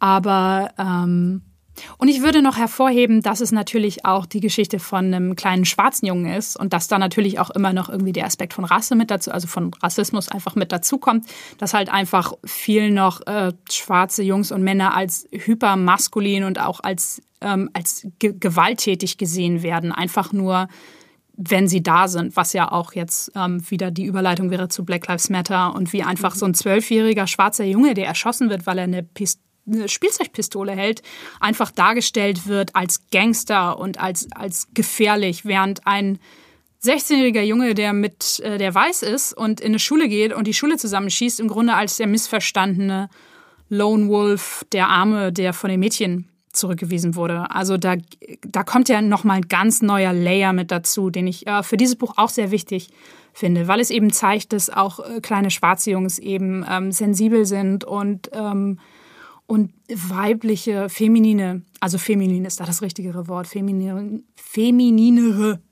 Seiten haben dürfen. Und das fand ich, das äh, rundet es für mich noch ab. Das macht es dann fast perfekt. Ganz kurz noch, was an was sitzt du denn gerade? Oh, ich sitze gerade an einem Horrorroman, ähm, der ähm, also es wird mein erster Erwachsenenroman für so ein bisschen so ein älteres Zielpublikum. Äh, der Fokus ist auf drei jungen Leuten, also drei Freunden aus der Kindheit, die zurückkommen in ihr Dorf, in dem schon immer irgendwas nicht gestimmt hat und die sich dem Bösen stellen, was in einem kleinen, schäbigen Tierpark vor ihrem Dorf lauert. Und es geht eben um die Dämonen ihrer Kindheit und Jugend und aber auch um sehr reale Dämonen, ähm, die im Jahr 2019 vor der Corona-Krise, da muss sie natürlich auch entscheiden, wann das spielt, ähm, genau, die sich quasi der Vergangenheit stellen. Ab wann dürfen wir damit rechnen? Ja, also es ist so gut wie fertig. Ähm, mhm. Ich muss es aber tatsächlich noch überarbeiten, was ich immer sehr gerne mache. Überarbeiten ist meine das Liebste mir am Schreiben, außer Showdowns schreiben natürlich. ähm, und dann muss ich das an meine Testleser und Testleserinnen geben und dann gebe ich es an meine Agentur. Und dann sagt die hoffentlich, ja, äh, wir versuchen mal das zu verkaufen. Und wenn das alles gar nicht klappt, weil es ist natürlich schon so ein bisschen nischig. Ich weiß nicht, ob jetzt jemand sich total die Finger nach so einem äh, New Adult Horrorroman mit queeren Elementen, um mal das Wort zu benutzen, mit queeren Elementen, also wo es halt auch einfach um äh, auch eine Transfigur geht und eben um zwei Jungs, die vielleicht oder vielleicht auch nicht, muss man dann rausfinden, wenn man es liest. Ähm, aber ich weiß eben noch nicht, ob sich so die Verlage so danach reißen werden. Und wenn es gar nichts wird und ich aber trotzdem davon überzeugt bin, dass es ein gutes Buch ist, dann mache ich eventuell mit diesem Buch Self-Publishing. Und dann mache ich weiter, genau. Ich habe genug Ideen, die stehen alle Schlange. Das ist, das ist super. Und Moira, ich danke dir für dieses unfassbar tolle Gespräch. Ich hatte sehr viel Spaß. Ich freue mich sehr, was du daraus machst. Tschüss.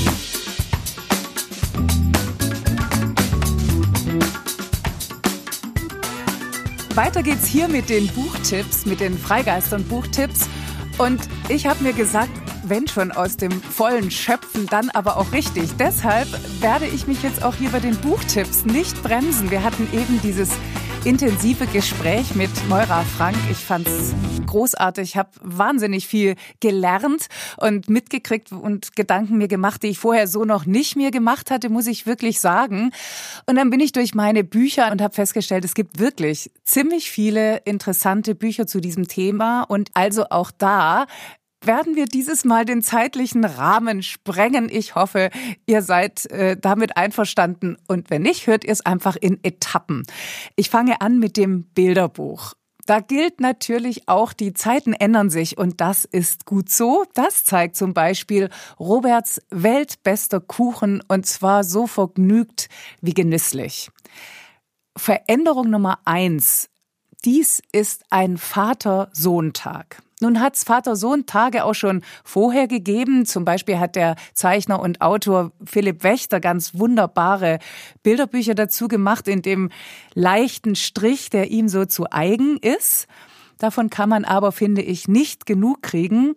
An Katrin Behl, die Autorin und Illustratorin, wählt nun für ihr Bilderbuch, das im Verlag Nord-Süd erschienen ist für Kinder ab vier Jahren, die ganze Farbpalette mit einer leichten Richtung Tendenz Pastell, alles bunt, alles hell. Genauso unbekümmert sind die Szenen und zwar von Anfang an. Schon das Vorsatzpapier zeigt nämlich Veränderung Nummer zwei. Blumen und Bagger, Kuchen und Feuerwehrauto, die da zu sehen sind, müssen einander schließlich überhaupt nicht ausschließen. Alles ist möglich, man muss es nur machen und wollen. Und schon werden die Rollenbilder, die lang und ewig gesetzten, nachhaltig entsorgt bzw. in ihr Gegenteil verkehrt. Das führt zu Veränderung Nummer drei. Robert will Kuchen backen. Jetzt könnte man sich fragen, machen die Jungs das? Ja, natürlich, selbstverständlich. Aber vielleicht könnte man auch sagen, typisch, dass sie nicht irgendeinen oder dass Robert nicht irgendeinen Kuchen backen will, sondern den besten Kuchen der Welt, bloß nicht tiefstapeln ist die Devise. Sein Vater hilft ihm dabei. Der kann stricken, klar, trägt zum Bart ein rosa T-Shirt über den immerhin Muckis mit Meerjungfrauentattoo und hat Häschenpuschen an den Füßen, also ganz der moderne Mann, der mit allen Zuschreibungen munter jongliert. Die beiden verschicken Einladungen, die entwickeln wie übrigens der Kuchen selbst auch ein Eigenleben. Ein bisschen ist es wie im Märchen vom süßen Brei der Gebrüder Grimm überbordend. Dabei ist Roberts weltbester Kuchen so heiter, so unverblümt blumig und so selbstverständlich ansteckend, dass man die eine oder andere Übertreibung gern nachsieht. Nun ist Rollenverkehrung an sich nichts Neues. Schon in den 80er Jahren des letzten, des 20. Jahrhunderts hat Janosch mit seinem Löwenzahn und Seidenpfote, jener Geschichte vom zarten Mäusejungen und dem Überflieger Mäusemädchen, eine Steilvorlage hingelegt. 40 Jahre später brauchen wir aber tatsächlich immer noch solche Geschichten. Vielleicht etwas abgesoftet, eben hell und pastell, ist hier die Botschaft. Wer mal anfängt mit dem über den Tellerrand schauen und auf Schubladen pfeifen, dem wird die Bude gestürmt. Dann stehen vor der Tür eine Kaminkehrerin, Kinder und Erwachsene aus aller Herren- und Damenländer, People of Color, Superman, ein Tintenfisch, der aussieht wie eine Art bonbonfarbener Barberpapa, eine Giraffe mit Herzchenbrille, ein Cowboy mit Pferd, Hunde, Katzen, Königinnen, Taucher, riesige Kuscheltiere, ein Punk und eine Omi am Stock, kurz die ganze kunterbunte Welt. Ein großes Fest und jeder ist willkommen. Das nächste ist ein Kinderbuch. Das ist schon im letzten Jahr erschienen. Es heißt Ein Bruder zu viel von der norwegischen Autorin Linde Hagerup, wurde übersetzt von Gabriele Haafs und illustriert von Felicitas Horst Schäfer, also unserer Felicitas, die ja auch die Illustrationen für unseren Podcast macht. Das Ganze ist im Gerstenberg Verlag erschienen für Kinder ab neun Jahren.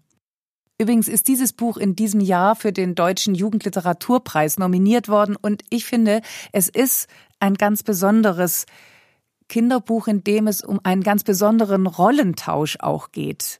Denn sich unwohl zu fühlen in der eigenen Haut, das kann viele Gründe haben. Hier in Ein Bruder zu viel geht die Geschichte so. Sarah bekommt einen jüngeren Bruder unter dramatischen Umständen, muss man sagen. Ihre Eltern nehmen den kleinen Steiner auf, nachdem dessen Mutter, eine enge Freundin der Eltern, tödlich verunglückt ist. Das Problem ist, Sarah möchte keinen kleinen Bruder, sie möchte ihre Eltern für sich haben, sie möchte ihr Zimmer nicht mit Steiner teilen. Warum nur muss alles anders werden? Und irgendwie wäre Sarah dann doch auch gerne anders. Sie wäre zum Beispiel gerne netter zu Steiner, wenn der wieder weinen muss oder sich fürchtet. Stattdessen schaut sie nur wütend, die Arme vor der Brust verschränkt wie eine Kriegerin im Panzer mit einer Weinbergschnecke auf Kopf und Schultern. So sieht es zumindest die Illustratorin. Und in dem Fall könnte man sagen, eine Schnecke ist langsam und sehr empfindlich.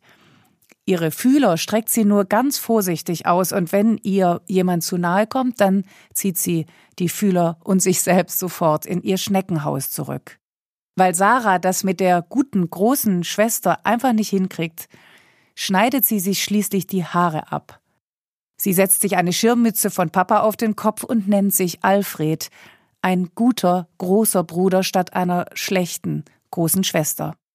Es ist selten, dass so wortkarg, wortgenau und dabei einfühlsam und so liebe und verständnisvoll über Verlust, Verwandlung und Aneignung des neuen Lebens geschrieben wird. Selten wurden und werden Gefühle, die niemand haben will, so ehrlich beschrieben. Die ganze Wut, die Ablehnung, die Eifersucht und dann auch das Leiden an sich selbst, das ist hier so gerade raus erzählt, da wird überhaupt nichts retuschiert, nichts beschönigt, aber, und das finde ich ganz großartig, auch überhaupt nichts verurteilt, weil eben alles sein kann.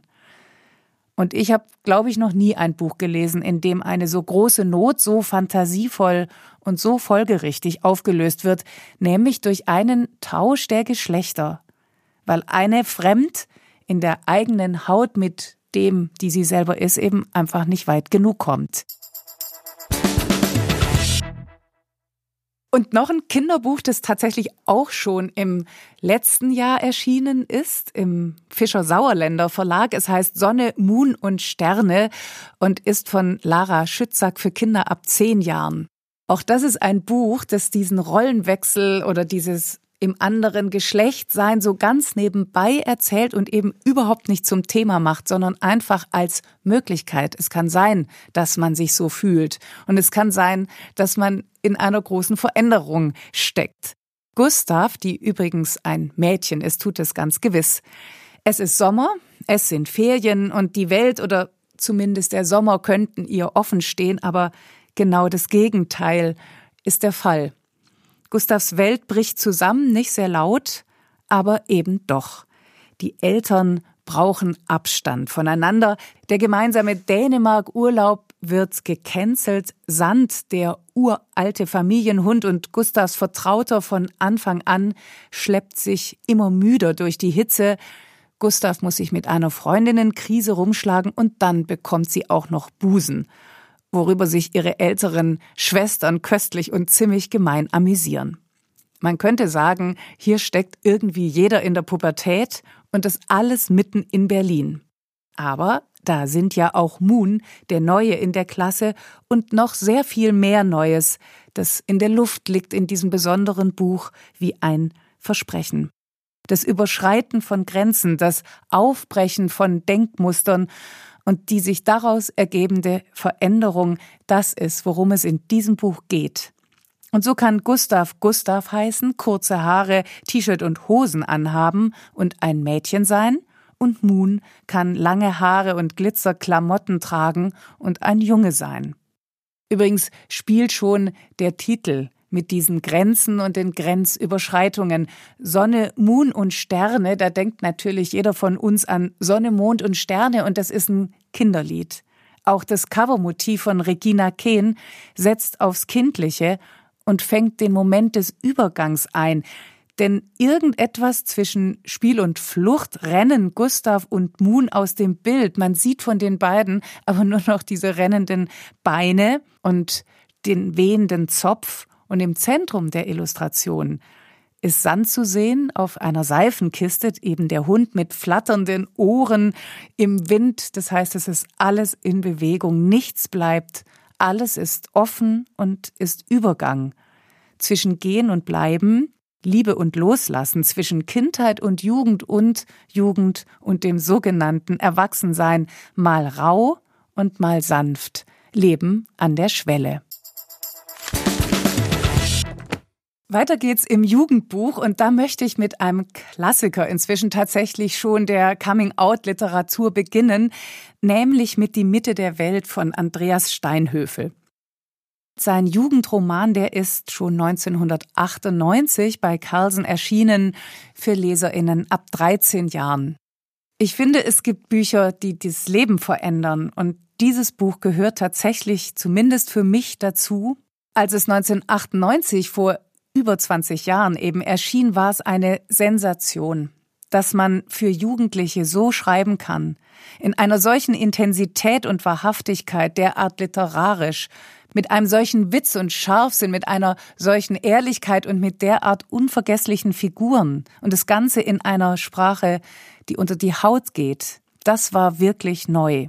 Und für mich ist es das bis heute geblieben, jedes Mal, wenn ich den Roman wieder lese und ich habe ihn oft gelesen.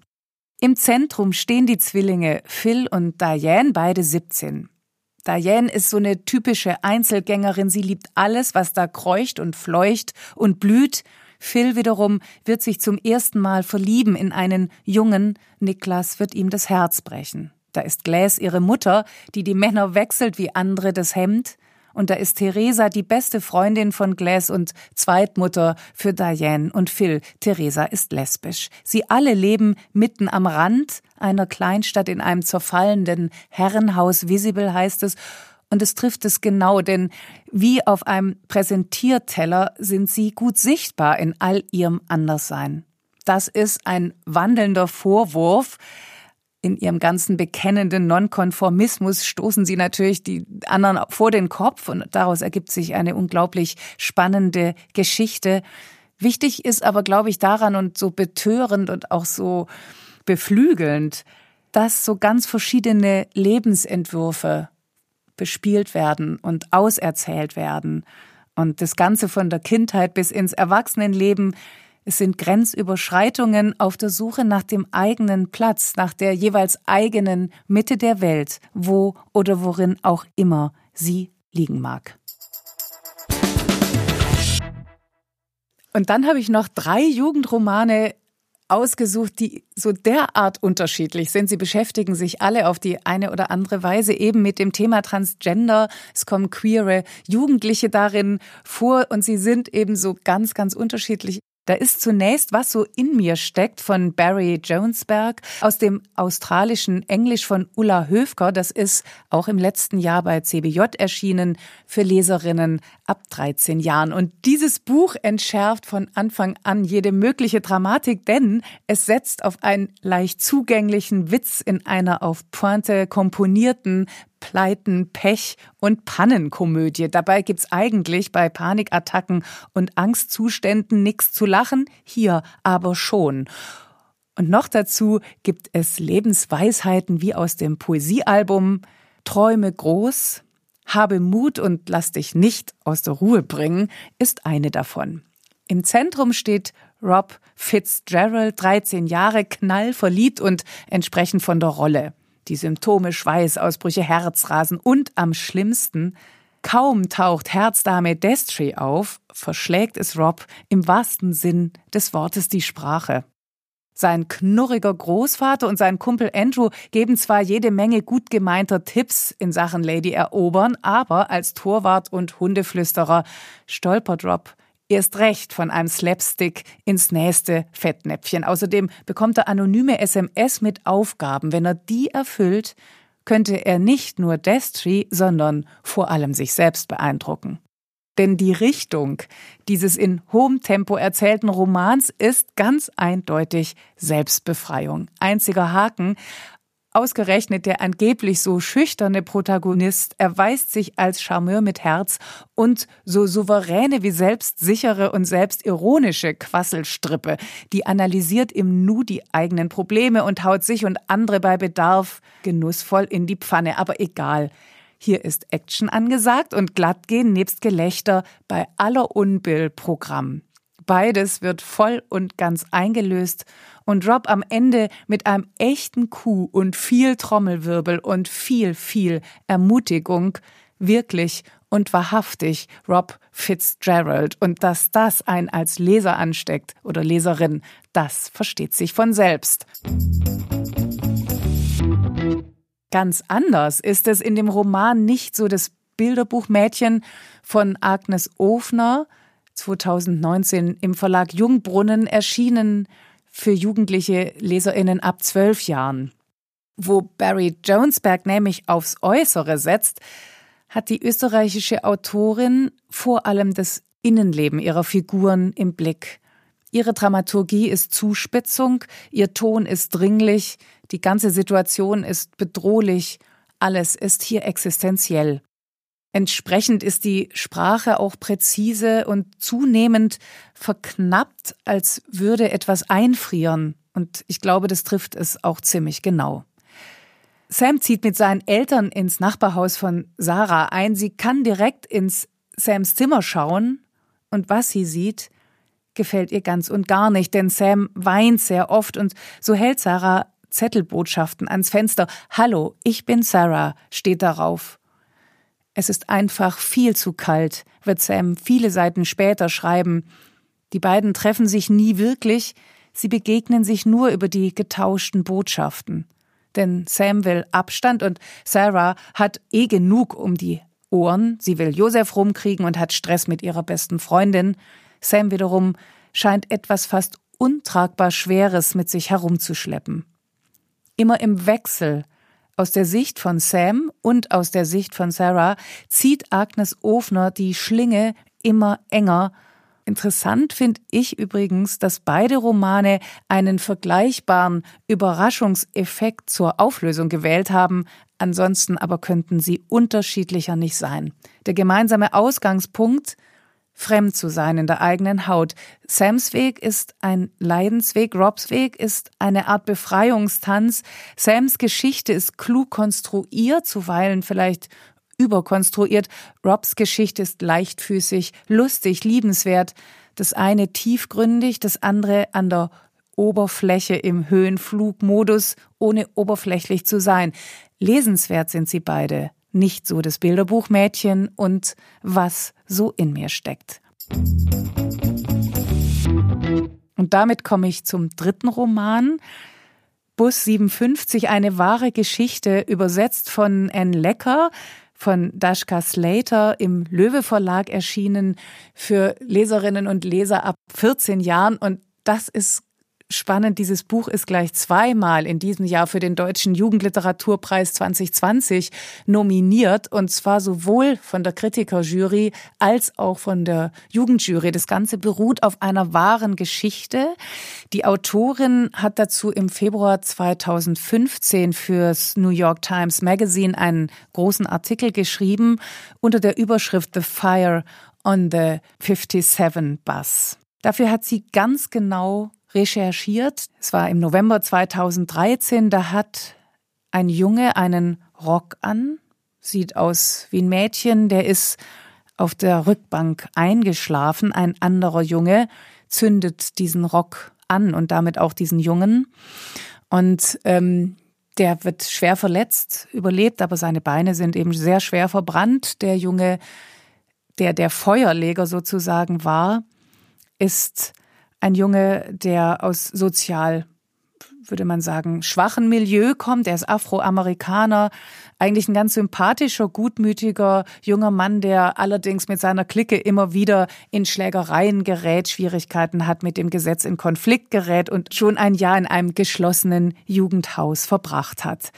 Der andere, Sascha, das Opfer in Anführungszeichen, geht in die zwölfte Klasse an einer privaten Highschool, ist weiß, hochintelligent, eigenwillig, kreativ, ein brillanter Kopf mit verrückten Ideen und Interessen. Das kann äh, Sascha auch alles ausleben. Körperlich ist er ein Junge, aber er empfindet und definiert sich oder sie definiert sich als Agender, als genderqueer. Und ausgerechnet diese beiden treffen nun in diesem Bus aufeinander und es beginnt das, was man fast eine Tragödie nennen könnte, weil es so derart zugespitzt ist und ganz viele gegensätzliche oder eben vielleicht vermeintlich gegensätzliche Pole miteinander konfrontiert. Schwarz und Weiß natürlich, männlich, weiblich, Täter, Opfer. Das Jugendbuch wiederum bricht aber mit dieser binären Welt Dasha Slater setzt auf die Zwischentöne. Sie hat eine Geschichte zu Papier gebracht, die das Leben geschrieben hat, aber die so ist, dass man denkt, das kann man sich so besser in Anführungszeichen überhaupt nicht ausdenken. Ein großartiger Roman, den ich allen, allen, die sich mit dem Thema befassen, die sich mit dem Thema Marginalisierung am Rand stehen, ausgegrenzt sein, privilegiert sein, die sich damit auseinandersetzen wollen, ganz, ganz dringend ans Herz lege. Und damit sind wir beim Highlight, bei meinem Highlight. Ich habe das Buch aufgeschlagen und habe mich gefragt, was ist das? Ein Tagebuch, ein Skizzenbuch? Ich würde sagen, es ist beides, von jedem etwas und vieles zugleich. Und es ist auf alle Fälle wieder ein Buch, das über Grenzen hinweggeht und auf Normen pfeift. Denn Papierklavier von Elisabeth Steinkellner, illustriert von Anna Gusella, druckfrisch bei Beetz und Gelberg, erschienen für Jugendliche ab 15 Jahren, ist Momentaufnahme, es ist Erinnerungsbuch und Traumschmiede, es ist Kummerkasten und Bewältigungsheft mitten aus dem Leben notiert und skizziert von Ich-Figur Maya. Maya ist 16. Sie ist eine Göttin, jedenfalls dem Namen nach, aber eine Zweiflerin dem Leben nach. Maya ist rund, weil, wie sie findet, sie viel zu dick ist. Sie trägt Kleidergröße 42. Sie ist aber zugleich auch kantig, weil sie sich nämlich niemals abfindet. Sie ist schwach, wenn sie mal wieder für ihre Mutter einspringen muss und stark, wenn sie mal wieder die Ersatzmama für ihre jüngeren Schwestern gibt. Sie hat zwei beste Freundinnen, einer davon ist nur heimlich eine Frau, noch zumindest. Also kennt auch Maya dieses dazwischen. Sie selber ist auch unbeholfen. Männer, nein, danke bloß nicht, aber im Grunde sehnt sie sich nach einem Freund. Sie ist mal schlagfertig, wortgewandt bis wortgewaltig, doch manchmal verschlägt es ihr die Sprache und die Bilder, die dann entstehen, sind schwarzgründig mit nur wenigen zackigen Sätzen drauf, Worte, die wehtun können, aufs Papier geschrien, geschwiegen, gespuckt oder Maya malt sich dreigeteilt. Das Gesicht ganz unten sitzt sie auf ihrem eigenen Kopf, die Augen sind geschlossen. Denn derart prägnant, vielgestaltig, vieldeutig und divers in bester Normverweigerung und ganz experimentell sind diese im Wortsinn Aufzeichnungen eines überaus ungewöhnlichen Entwicklungsromans, der ja noch nicht mal ein richtiger Roman ist, weil er ja immer im Grunde genommen Schlaglichter wirft. Damit geht Elisabeth Steinkellner nicht nur formal über Grenzen, sondern auch Inhaltlich haben die ganzen Denkgrenzen, innerhalb derer wir uns befinden, ausgedient. Geschlechtergrenzen, soziale Grenzen, überholte Schönheitsideale, all das wird entsorgt. Zum Beispiel so. Auf einer Seite steht, die beschissenste Gleichung der Welt, schlank, ist gleich schön, ist gleich wertvoll. Und einmal wird Maya eine Rückenseitenansicht von sich zeichnen, rund und schön, aber noch mit verstecktem Gesicht hinter einem Vorhang aus Haaren. Dazu schreibt sie Zeilen wie ein Gedicht. Irgendwo muss ja mal irgendwer damit anfangen, sich wohlzufühlen in der eigenen Haut, im eigenen Leben, auch wenn es nicht der Norm entspricht. Wo, wenn nicht hier? Wer, wenn nicht wir?